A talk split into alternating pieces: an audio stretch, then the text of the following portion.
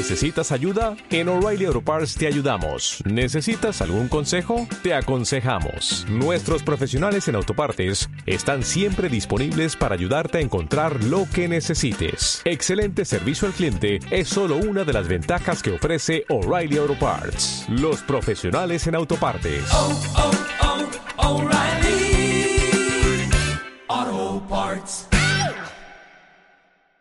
Bueno, pues vamos a comenzar la parte más práctica y más interesante de las conferencias que les tengo que dar este año. Hemos hablado ya del precepto del amor de Dios en el Antiguo Testamento y en el Nuevo, de los motivos que tenemos para amar a Dios en el orden natural, en el orden sobrenatural.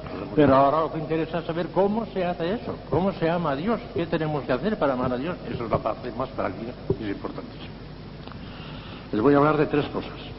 El amor afectivo a Dios, el amor efectivo, que es muy distinto, y los grados del amor.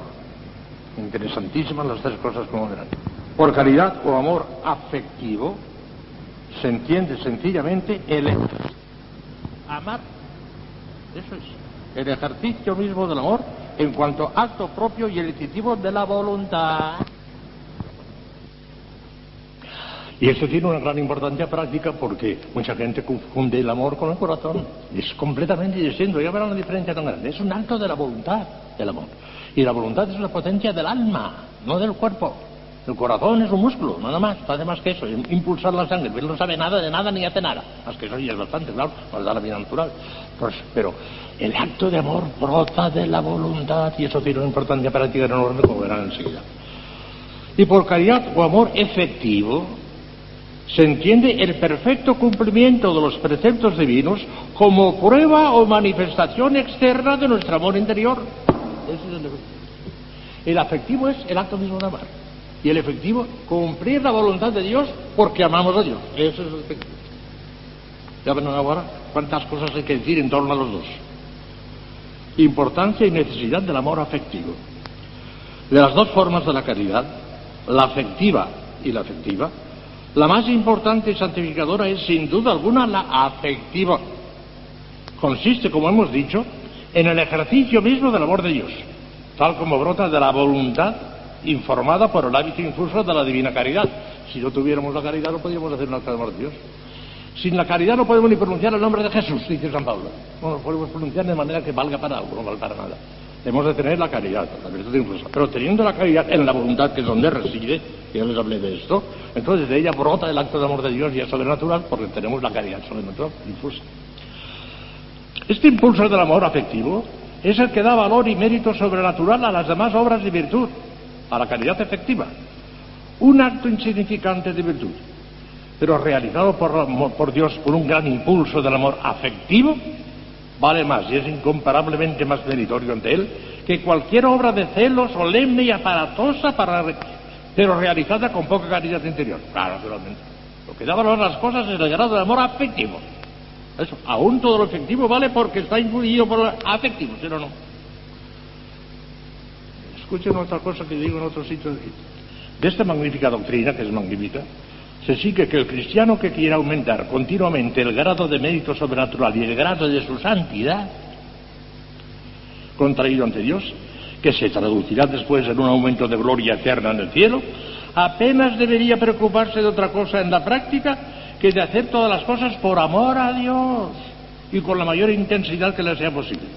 Tenía razón Santa Teresita del Niño Jesús cuando la víspera de su muerte contestó a Sor Genoveva de la Santa Paz, su hermana Celina, que le pedía una palabrita de Dios, dijo, ya lo he dicho todo, ya lo he dicho todo, lo único que vale es el amor. Ya lo he hecho. Escuchen a Santo Tomás explicando esto mismo. Entre los que vean a Dios por esencia, los que lleguen a la visión recibida, entre los que vean a Dios por esencia, unos le verán con mayor perfección que otros. Sin embargo, no sucederá esto porque exista en unos una imagen de Dios más perfecta que en otros, según hemos dicho ya, ya que aquella visión no se realiza mediante imagen alguna, sino porque el entendimiento de unos tendrá mayor poder o capacidad que el de otros para ver a Dios. Pero como esta capacidad no la tiene el entendimiento en virtud de su naturaleza, sino merced a la luz de la gloria, lumen gloria, que les expliqué el otro día, que en cierto modo le hace deiforme, haciéndole posible la visión beatífica, síguese que el entendimiento que más participe de la luz de la gloria, del lumen gloria, será el que con mayor perfección vea a Dios, unos más intensamente que otros. Ahora bien, de la luz de la gloria participará más el que tenga mayor amor de Dios, mayor caridad, según el grado de caridad. Ese participará más del lumen gloria. Porque donde hay más caridad hay también mayor deseo, y el deseo es el que de alguna manera prepara y hace apto al que desea para recibir lo deseado. Luego, quien tenga mayor caridad, este es el que verá a Dios con mayor perfección y será más dichoso. Ya lo he dicho todo. Lo único que vale es el amor. ¿Cómo perdemos el tiempo con tantas cosas? Vayan a lo fundamental, por amor de Dios. Amen a Dios con todo el corazón, con todo el alma, con todo el corazón. Eso es todo. El amor afectivo y brota de la voluntad, no del corazón. Otro gran error que ahora les explicaré. El amor afectivo hacia Dios constituye, como ya vimos, el primero y el mayor de todos los mandamientos de Dios y es el mayor mandamiento. Porque dice, amarás al Señor tu Dios con todo tu corazón, con toda tu alma y con todas sus fuerzas. Este es el más grande y el, más, y el primer mandamiento, Mateo 22, 37. Como es efecto, como es sabido, a esta fórmula de San Mateo añaden San Marcos y San Lucas la expresión y con todas tus fuerzas. Escuchemos a Santo Tomás explicando admirablemente el contenido de esas diferentes expresiones. Cada uno dice una cosa, y los cuatro evangelistas, entre los cuatro, lo dicen todo. Dice Santo Tomás, este mandamiento se encuentra transmitido de diversas maneras en diferentes lugares. Pues en el Deuteronomio, ya en el Antiguo Testamento, en el Deuteronomio se consignan tres cosas, con todo el corazón, con toda el alma y con todas las fuerzas. Deuteronomio 6.5. En San Mateo se ponen dos, con todo el corazón y con todo el alma. Y se omite con todas tus fuerzas, añadiéndose en cambio con toda tu mente. Mateo 22, 32.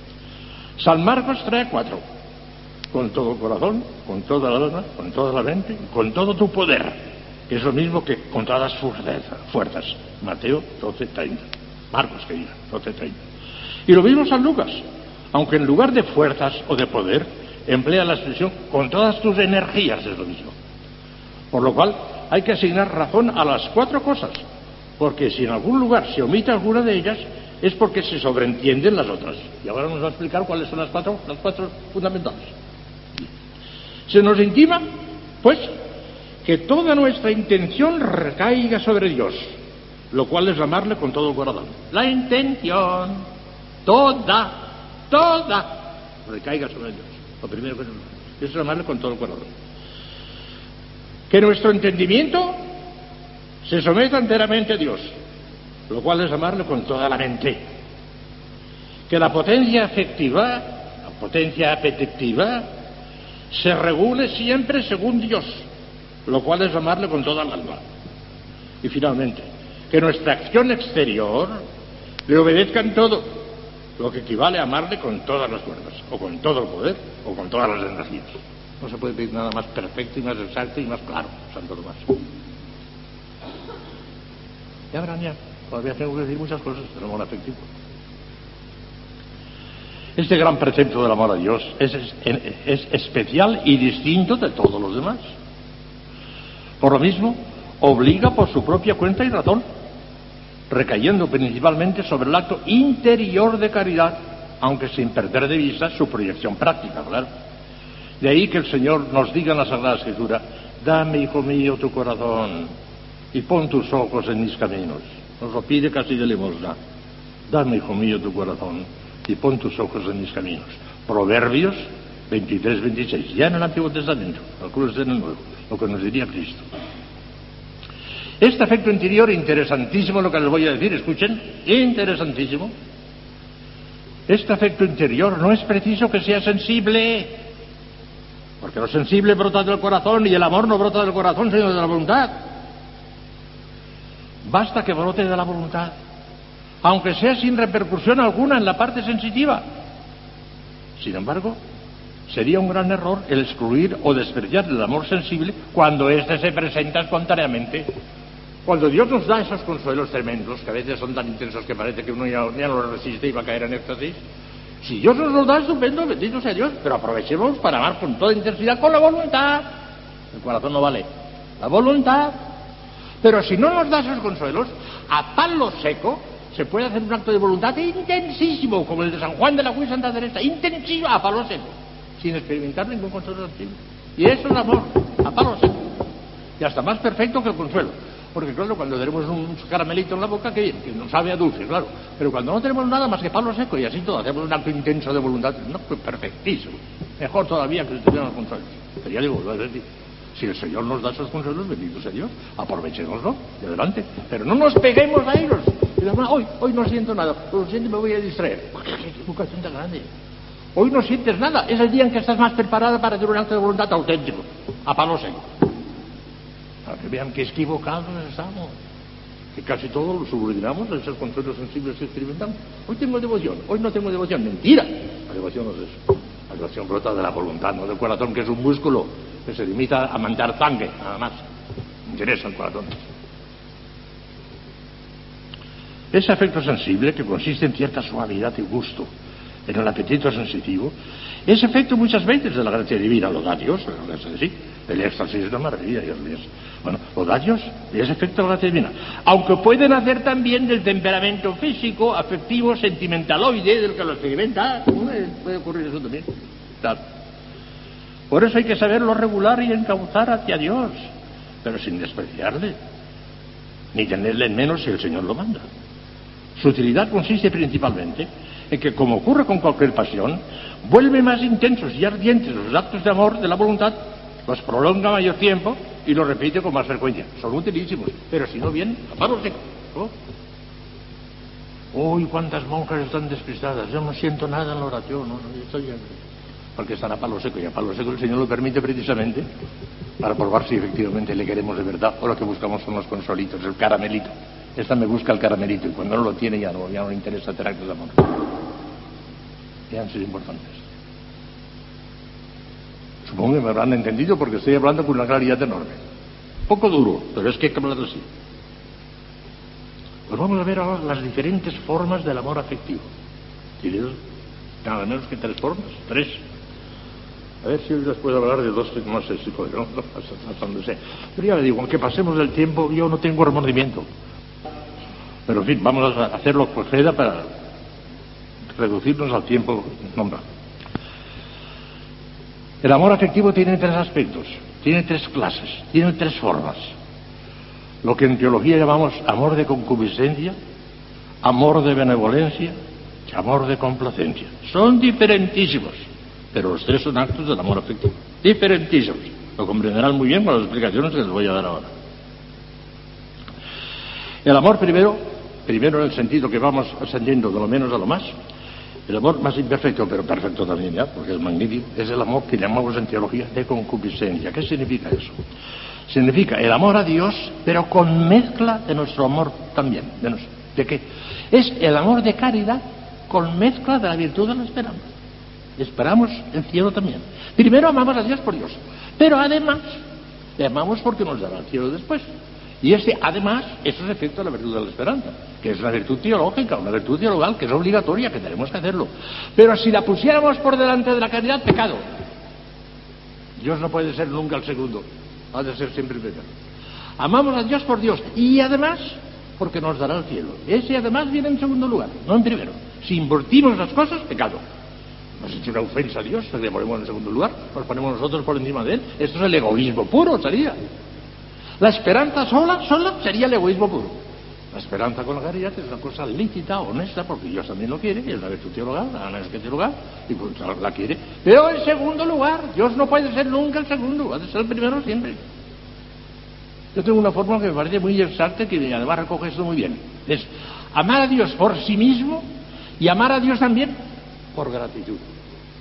Pero esa gratitud no se refiere a nosotros, sino a Él también. Amar a Dios por sí mismo y amar a Dios por gratitud porque nos va a dar al cielo.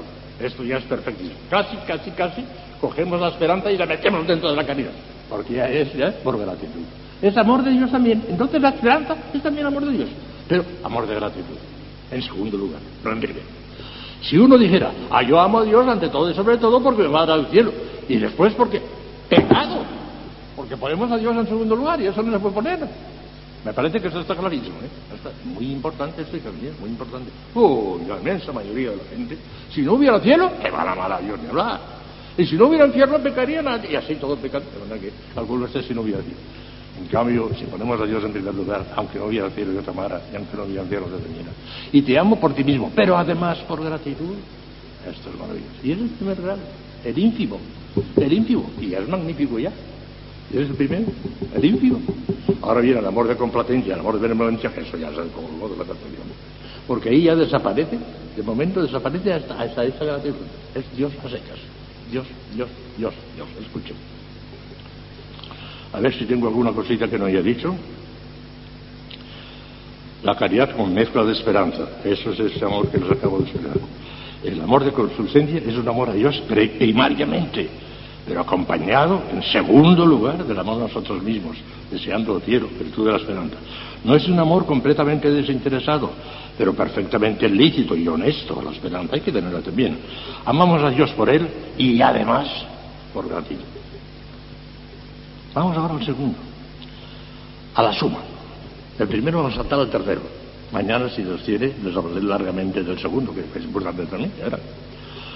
El sumo es el amor que llamamos en teología amor de complacencia, cuya manifestación más perfecta es el puro amor. He preguntado los días, ¿qué es el puro amor? Ahora voy a el puro amor.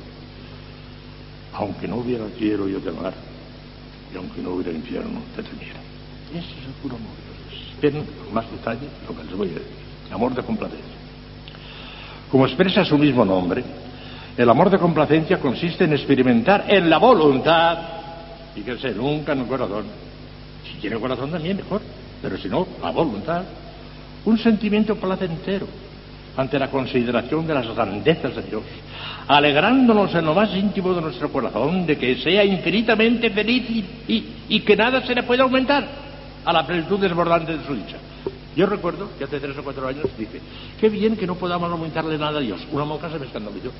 Oye, padre, si yo pudiera añadirle algo Dios estaría muy contenta. Pues no, señores, este poco, poco teólogo. Qué bien, qué felicidad que no podemos añadirle nada a Dios. ¿Por qué? Porque es infinitamente, todo lo tiene y no podemos añadirle nada. Prefiero renunciar al gustazo de ofrecerle algo de mi cuenta para que lo tenga todo. Y lo tiene todo. Entonces, si yo pudiera añadirle algo a Dios, eres una necia. No eres teóloga, no sabes lo que dices. A Dios no se le puede añadir nada. Y felices de nosotros que no le podemos añadir nada. Porque lo tiene absolutamente todo. Y es mejor que lo tenga absolutamente todo, aunque nosotros no podamos añadirle nada, claro. El amor es muy fino, y es muy delicado, y mucha gente no lo entiende, ese no lo entiende. Son egoístas, se aman a sí mismos sin darse cuenta. No, no, no. Escuchen, escuchen. Según San... Eh,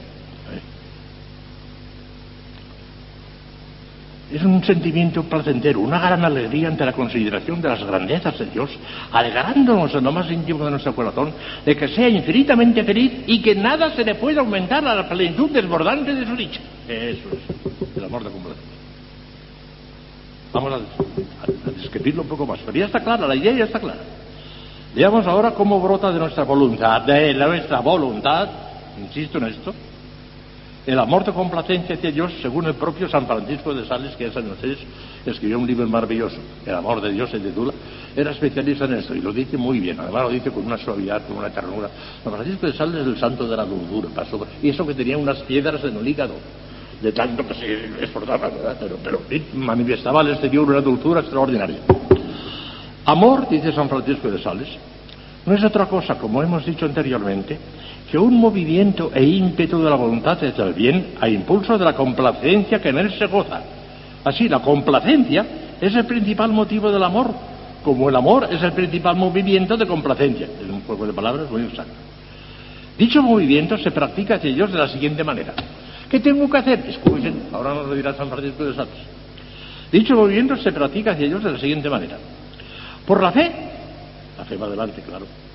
El orden de las virtudes teologales, y esto lo expliqué hace un tiempo, es primero la caridad de la reina y hermanos. En segundo lugar, la fe. En tercer lugar, está. Bueno, la fe tiene que andar delante a eso. ¿Por qué? Porque el entendimiento, que es donde está la fe, va delante de la voluntad. Si no viéramos, no amaríamos. El ciego no puede llamar lo que no es un color, un determinado color, porque no lo ha visto en su vida. Ah, para hablar es preciso ver, por eso tiene que ir la fe por delante, iluminando, y después viene la voluntad. Bueno, pues bien, dicho movimiento se practica en ellos del siguiente modo. Por la fe, sabemos que la divinidad es un abismo incomprensible de toda perfección, soberanamente infinito en excelencia e infinitamente soberano en bondad. Esta verdad que la fe nos enseña la consideramos atentamente mediante la meditación, contemplando la inmensidad de bienes que existen en Dios, ya sea en conjunto, como complejos de todas las perfecciones, o distintamente, considerando sus excelencias una después de otra. Por ejemplo, su poder, su sabiduría, su bondad, su eternidad, su infinitud. Cuando hemos hecho considerar al entendimiento con toda atención la grandeza de los bienes que existen en el divino objeto, es imposible que nuestra voluntad no se sienta complacida en ese bien. Y entonces usamos de nuestra libertad y del dominio que tenemos sobre nosotros mismos, induciendo al corazón a la voluntad a la voluntad de robustecer y afianzar su primera complacencia con actos de aprobación y de alegría. Si no, la fe no fuera por delante iluminándonos y diciéndonos que Dios es infinitamente perfecto, infinitamente amable, no sabríamos nada y no haríamos nada. La fe tiene que ir detrás.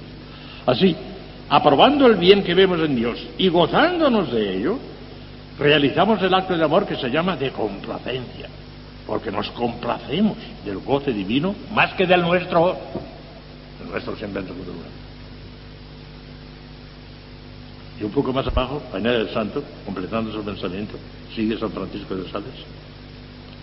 El alma entregada al ejercicio del amor, de complacencia, grita constantemente en su sagrado silencio. Me basta que Dios sea Dios, que su bondad sea infinita, que su perfección sea inmensa.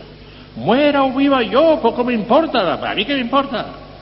Pues mi amado vive eternamente triunfal vida. La muerte misma no puede entristecer a quien sabe que su amor soberano vive. Bástale saber al amador que aquel a quien ama más que a sí misma está colmado de bienes infinitos, eternos. Esa alma vive más en el que ama que en el cuerpo, que ella misma anima. Mejor dicho, no vive ella, es su amado quien vive en él. Dios. Un pobre hombre, no lo saben ustedes bien lo pobre que es, pero que tiene cierto instinto teológico, dijo en cierta ocasión una oracióncita que ustedes me parece que la tienen o que la conocen.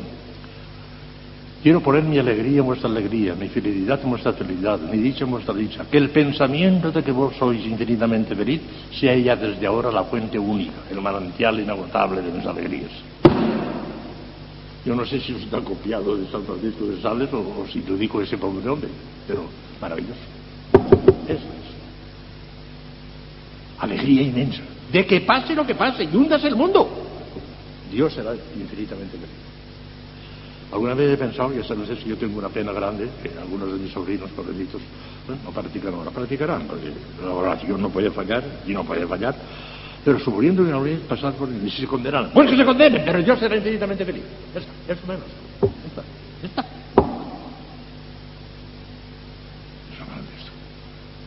Lo que nos de hacer felices es la felicidad de Dios, no la nuestra ni la nuestra familia. Ojalá que también nos familia, que más que lo acabe. Y tenemos obligación, un acto de caridad también. Pero eso ya es muy en segundo lugar. Y además, eso sí, además, pero si no. Para mayor apuntamiento en esta doctrina tan sublime del amor de complacencia, es el, es el puro amor, y es el puro amor, ya no se puede pedir nada de ella. Ya no, ya no hay más. Y en el cielo ya no habrá más. Solo que allí será de una manera perfectísima, esto que estoy diciendo, pero ya no habrá más. Eso es todo. Eso es puro amor. Pues escribe otro gran maestro de la vida espiritual, el padre Scaramendi, y dice, está muy bien dicho también, y por eso he puesto allí, sí, que eso hay que decirlo. Si un alma ama a Dios, no digo como así, lo que no sería amor, sino grave injuria a su mérito incomparable. Este no nos permite ni siquiera que nos amemos a nosotros tanto como que no. Hemos amado a Dios más que nosotros mismos, más. Lo contrario es la injuria contra Dios. Resulta que le ponemos en segundo lugar. Si un alma a Dios, no digo como así, lo que no sería amor, sino grave injuria a su mérito incomparable, sino muchas veces, sino mucho más que a sí misma, al ver que en él se halla todo bien posible y nada le falta de perfección y excelencia, que cuanto se puede concebir de poder, de sabiduría, de belleza, de bondad, de majestad, de inmensidad, de grandeza y de amabilidad, es infinitamente inferior a sus divinos atributos, que Él es sumamente feliz, sumamente contento y sumamente bienaventurado en sí mismo, y que la aventuranza de que gozan juntos todos los bienaventurados en el cielo no es ni una sola gota de la felicidad incomparable, del inmenso gozo que Él goza por su propia esencia. ¿Cómo no podrá regocijarse de tanto bien como, como reconoce en el objeto amado y sentir complacencia, contento y gusto, cual si ella estuviese enriquecida de tan inmensos bienes? En el cielo ya les he dicho muchas veces, seremos incomparablemente más felices de, ser, de ver infinitamente feliz a Dios que de ser nosotros. Y eso que nosotros estaremos de tal manera embriagados que, como me hago hasta el cuello, ya casi no puedo resistir más, y sin embargo, eso no nos interesa nada. El verle feliz a Dios nos volverá la cruz de alegría. El verle feliz a Dios, no nuestra felicidad. Y aunque sea nuestro lado, nuestro padre, nuestra madre, sí, también, este, también, pero además, el principal Dios. Este es el puro amor, hijas mías. No sé cuándo ustedes dicen, padre, háblenos del puro amor el puro. No se puede subir El amor de complacencia es el puro amor. Y fíjense lo que hay que decir. ¿Cómo se ve? Ese amor de complacencia es un amor purísimo y perfectamente desinteresado. Ni siquiera interviene en la esperanza. Pero hay que tener cuidado. ¿eh? Rechazar la esperanza es pecado. Rechazar el cielo, que, que además nos tiene que dar Dios, es pecado. Tenemos la obligación de desear el cielo también, porque es la virtud de la esperanza y Dios lo quiere es que estaríamos fuera de la voluntad de Dios si no deseáramos el cielo. Pero en segundo lugar, además, hay que desearlo, porque lo que es Dios es la virtud de la esperanza. Como se ve, este amor de complacencia es un amor purísimo y perfectamente desinteresado. El alma no ama a Dios por las ventajas temporales o eternas que ese amor podría proporcionarle, sino únicamente para agradarle a Él, a quien contempla lleno de infinitas excelencias y perfecciones. Es el puro amor de Dios que hacía exclamar al poeta español aunque no hubiera cielo, yo te amara. Y aunque no hubiera infierno, te temiera. No me quieres quedar porque te quiera. Pues aunque lo que espero no esperara, lo mismo que te quiero te quisiera. Ese es el puro amor. Pero tengan en cuenta que Fenelón y algún otro de sus amigos exageró esta doctrina y fue condenado por la Iglesia. Porque yo voy a decir, se da de hecho en este mundo un estado habitual, ahí subió, en esa palabra. Se da en este mundo un estado habitual de amor de Dios que prescinde totalmente de la esperanza. Con No se. No podemos prescindir de la esperanza. Lo que sí se da es algún acto aislado en un momento determinado no pensamos en la esperanza. En un momento determinado parece que, como que la dejamos a un lado. Pero habitualmente, de día y de noche, sin esperanza, pecado. Lo rechazó la iglesia. O sea que el puro amor en ese mundo se da de cuando en cuando pero totalmente, de tal manera que no intervenga nunca, nunca, nunca la esperanza. No, pues en este mundo En el cielo sí, allí no habrá esperanza. En el cielo no habrá esperanza porque ya lo tenemos, ya lo tenemos conseguido. Pero en ese mundo tiene que haber esperanza y por consiguiente, estado habitual de puro amor rechazado por la Iglesia. O sea, actos, ese acto que acabamos de leer, aunque no hubiera cielo de tomar, es un acto, eso sí. Pero habitualmente, día y noche, prescindiendo totalmente de la esperanza, no será. Ese puro amor de Dios, que prescinde en absoluto de toda mira interesada, no puede darse en estado permanente y habitual, como ha declarado expresamente la Iglesia al condenar el error de los quietistas, Fenanón y compañía, porque no podemos ni debemos prescindir de la esperanza y deseo de nuestra propia felicidad, que encontraremos precisamente en la visión y goce fruitivo de Dios, pero sí puede darse, y se da de hecho en los santos, como acto aislado y transitorio cada vez se da con más frecuencia en los grandes santos, con más frecuencia. Porque cada vez parece como que se olvidan de la esperanza. No es que no, la tengan, la tienen grandísima, ¿verdad? Ansiosa de verte y deseo morir, la tienen también. Pero parece que cada vez descienden más, ya no es más que Dios, Dios, Dios, Dios, Dios. Dios. lo único que les interesa, puro. ¿Vale la pena lo que les he dicho hoy? Téngalo en cuenta. Sobre todo creo que lo más práctico es que a palo seco se puede hacer un acto intensísimo de amor de Dios. Si espera únicamente los consuelitos, están perdidos, díganme. Porque el Señor los retira con mucha frecuencia y los retira para ver si efectivamente queremos amarle de verdad y no por el gustillo. A veces esos gustos de la, contemplación infusa son tan intensos que no se puede comparar con nada de los placeres de, lujuria, es un asco todo, no se puede comparar. Es una intensidad tan enorme que, no, el pobre hombre no resiste, se está ahogando. Pero si lo hace por eso, no llegará a la cumbre. Eso además y por gratitud, ¿eh? Nada más que por gratitud. O sea que es un amor de Dios de gratitud, pero amor de Dios también. ¿Me he expresado? ¿Me han entendido? Claro. A rezar unos por otros de las que nos dé ese amor de Dios inmenso. Alegrémonos de que no podemos añadirle nada a Dios porque ya lo tiene todo.